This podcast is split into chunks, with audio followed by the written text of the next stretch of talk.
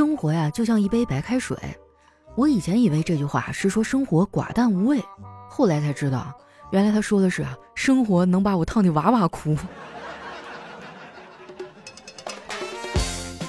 嗨，大家好，这里是喜马拉雅出品的《非常六加七》，我是你们的好朋友佳期。哎呀，最近高考结束了哈，这两天出门呢，到处都能遇见啊考完了出来放松的学生。哎，我看他们那悠然自得的样子啊，我都有点酸。在这儿呢，我想跟那些高考完没什么事儿做的孩子们说一下，就是能不能抽空打车去我表弟的学校，帮他考一下英语四六级啊？开个玩笑啊，就是英语再难还是得自己考啊。最近呢，各个平台啊都是高考的相关新闻。我惊奇的发现，原来今年高考的人啊是零五年的。我的天啊，朋友们，就在我的记忆当中，零五年还是小朋友啊，他们应该还在上小学吧？我们家有个远房亲戚啊，今年也高考，我看他朋友圈啊，考完数学就崩溃了。听说今年的高考数学啊特别难，但我想说的是啊，孩子们，你们珍惜高考数学吧，它再难也是有解的呀。而生活中很多难题都是无解的。我从小啊就明白这个道理。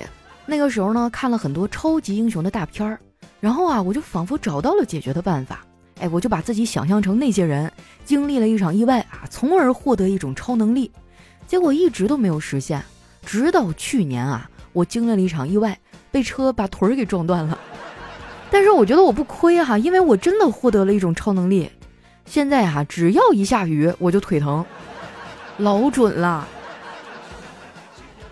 昨天啊，这边就下雨了，哎，我这腿就特别难受，然后我就请了个假，先下班了。那天路上啊，人特别多，路过一个学校的时候呢，我看到一个漂亮的妹子啊，把一把伞扔进了垃圾桶，然后啊，走到一个帅哥的面前，娇羞地说：“学长，我没带伞，你能带我一起走吗？”哇，我真的没想到我能遇到这种事儿。当时我一秒钟都没有犹豫哈，立马把那伞捡起来递给那妹子，我说：“老妹儿啊，你家里人赚钱也不容易啊，你说好好一把伞，怎么说扔就扔呢？”后来啊，我就在那个妹子幽怨的眼神中啊，转身离开了。哼，想在我眼前秀恩爱没门儿！我跟你说，我平等的厌烦每一对为我吃狗粮的小情侣。之前啊，公司的车脏了，哎，我出去办事儿呢，领导就让我洗完车再回去。我把那车啊开到了洗车店，那天也没啥事儿啊，我就坐在旁边看小哥洗车。只见那个洗车小哥用高压水枪啊在空中乱喷一气，然后叫里面的洗车小妹儿出来看彩虹。说真的，当时我心累的哈，我都不想回去上班了。到公司的时候呢，已经快要中午了，丸子屁颠屁颠的跑过来问我。佳琪姐，今天中午吃啥呀？我叹了一口气啊，说：“我也不知道吃什么，就想吃点爱情的苦。”小黑啊，在一旁插嘴说：“哎，千万别碰什么呀，都不要碰爱情，爱情的苦啊，不是一般人能吃得下的。”我一看这是有八卦呀，我就坏笑着跟小黑说：“黑哥啊，你这是有故事啊？”小黑说：“哪有故事啊？我这里都是事故。”我跟我女朋友分手了，说起来这事儿还得赖丸子。丸子呢，冲他翻了个大白眼儿。黑哥，你可别瞎说，你这话让叨叨听到了，我可说不清了。我说丸子呀，你改改你那个馋嘴的毛病。我那天去排队买的酸奶麻花，放工位上一会儿就被你给偷吃光了。我本来呢还想给你留点面子哈，我就发了个朋友圈说，我知道你偷吃，但我选择原谅你。我的本意呢是想点你一下，结果你没搭理我。反而是我女朋友突然给我发微信了，她说：“对不起。”小黑也太可怜了，你说头上的帽子怎么就摘不掉了呢？我都想送他一个绰号叫“绿帽侠”。其实哈，我觉得黑哥也挺好的，就是看人不太准。那些女孩太坏了，都不知道珍惜他。我觉得呀，两个人的感情呢，真的不能只靠一个人去维护，得双方都付出努力才行。当然哈，我也理解那些不愿意付出的人，经营感情嘛，确实挺累啊。两个人之间的感情啊，就像是在织毛衣，建立的时候啊，一针一线，小心而漫长；拆除的时候呢，只要轻轻一拉，哎，就啥也没有了。说实话啊，现代人要想谈一场健康的恋爱，真的太难了。大家都有自己的想法，每个人呢都有自己的棱角，都想好好在一起啊，就需要磨合。但其实呢，很多人是不愿意改变自己啊，去包容他人的。之前呢，我看短视频啊，刷到有情感大师啊说亲密关系需要相互理解，这真的太难了。你就不用说人和人了，我连熬夜的自己和早上要早起的自己，我都没有办法相互理解。很多女孩子啊，经济独立之后就不那么着急嫁人了，哎，有的甚至产生了嫁不嫁都行的想法。就连丸子这种有男朋友的人啊，都不是很着急结婚。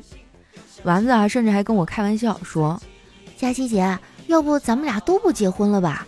你不嫁，我不嫁，养老院里蹦恰恰。”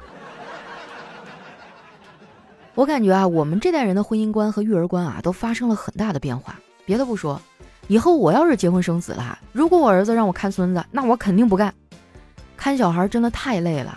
我们小区呢有个老太太，每天给三个儿子带孙子，还带了六个，还全都是男孩儿。我每次见到他哈，他都愁眉苦脸的，每天的口头禅就是：“我怎么还没死呀？”我每次一说这个啊，就会有人说：“我们小时候也一家好几个呀，我爸妈也没这么累呀。”朋友，时代不一样了，那小时候养孩子只要饿不死就行，现在养孩子啊要德智体美劳全面发展。那孩子跟孩子也不一样了，现在的小孩一个个贼精。这两天啊，幼儿园放暑假了。我小侄女啊，就每天待在家里调皮捣蛋。哎，我就逗她，我说放假了，别人家的小朋友都发奖状了，怎么你一张都没有呢？我小侄女啊，神气地说：“那些奖状都是老师哄小孩的，我才不稀得要呢。”我嫂子看这孩子啊，天天在家无所事事的，就给他报了好几个课外班。现在的课外班啊，跟上学没啥区别，老师还会留作业。昨天晚上啊。我小侄女在客厅里做作业，然后突然对我嫂子说：“妈妈，我觉得有点寂寞。”当时我嫂子就扑哧一下笑了，说：“孩子，你知道寂寞是什么意思吗？”这小丫头想了想说：“寂寞就是你不让我出去玩儿。”你们别看妮妮年纪小哈，每天的运动量可大了，天天在外面跑。要不怎么说啊，这侄女儿像姑姑呢？我小时候就这样，每天特别淘气，因为我的主要精力呢都在运动上，所以啊，我的学习成绩啊就是一塌糊涂。不过虽然我成绩不好，但是我人缘特别好。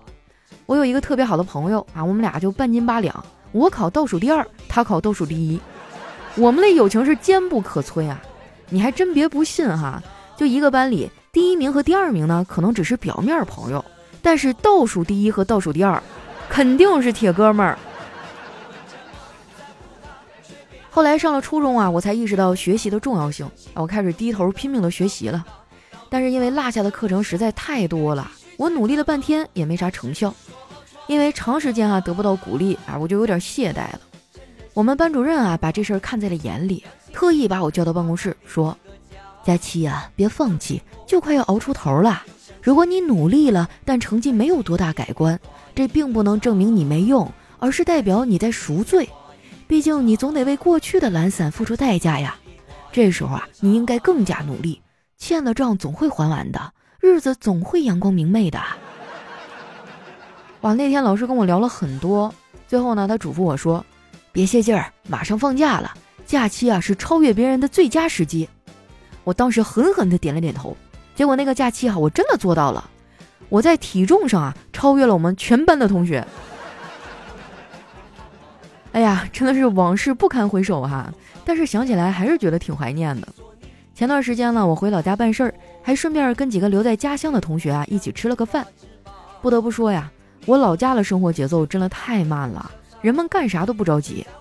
那天呢，我们刚进饭店坐下，旁边啊就有人找经理说：“嘿，哥们儿，我想到你们店里应聘服务员。”这经理说：“我也没法招聘呐，我们这儿不缺服务员。”然后那个顾客还就生气地说：“那你找一个出来给我看看呢？啊，我坐这儿都快半个小时了，也没见着服务员啊！”我看那哥们儿也是挺无奈的，估计都快要饿疯了。不过呢，我还是得谢谢他。听到他这么说呀，我们立马就从那家店出来了。最后呢，我们一块去吃了自助火锅，因为大家好久没见了，就一起喝了几杯酒。东北人喝酒呢就特别喜欢劝酒啊，劝到最后都喝大了。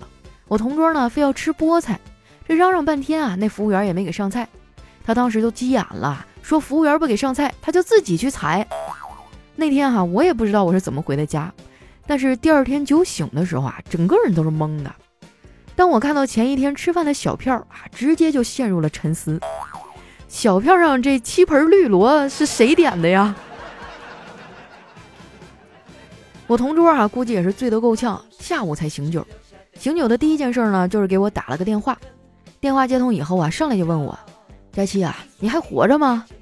我这内心一万匹草泥马奔腾而过啊，我还没想好怎么怼他，就听他继续说：“哎呀妈，你昨天老吓人了，逮住个男的就要微信呢，也不管人家有没有女朋友，拉都拉不住，你差点挨揍啊！”不过结果还算不错，你要到了不少小哥哥的微信。我一惊哈，赶紧打开微信，果然加了很多新的好友，甚至呢还有人跟我说话，我也不知道该怎么回呀，我就问我同桌，哎，我应该怎么跟他们打招呼啊？我同桌说，按我的经验啊，你如果把你好啊这种口水话改成是你啊，那你得到的回复率啊就会提升百分之二百。不愧是老司机啊，这撩人的招数就是多。我的粉丝里有没有单身狗啊？哈，来跟我一起学着点哈，没准这一招真能帮你脱单呢。那如果说大家有什么脱单的妙招哈，也欢迎你们分享到我们节目下方的评论区。夏天就要来了啊，真的好想谈一段甜甜的恋爱啊！能不能脱单就靠你们了啊！那今天我们的节目就先到这儿哈。最后呢，我再拜托大家一件事儿哈，就是手里有月票的朋友，麻烦大家给我们投一投哈。那很多小伙伴说不知道月票在哪儿，其实特别好找哈。你把手机拉到最下面，在点赞的大拇指左边有个票字儿，看见了吗？哎，那就是月票哈。只要收听节目就能得到免费月票啊，这个东西对我很重要啊，会影响咱们节目的排名，拜托大家了啊。这个月能不能吃上鸡腿就靠你们了。那我们今天节目就先到这儿。咱们下期再见。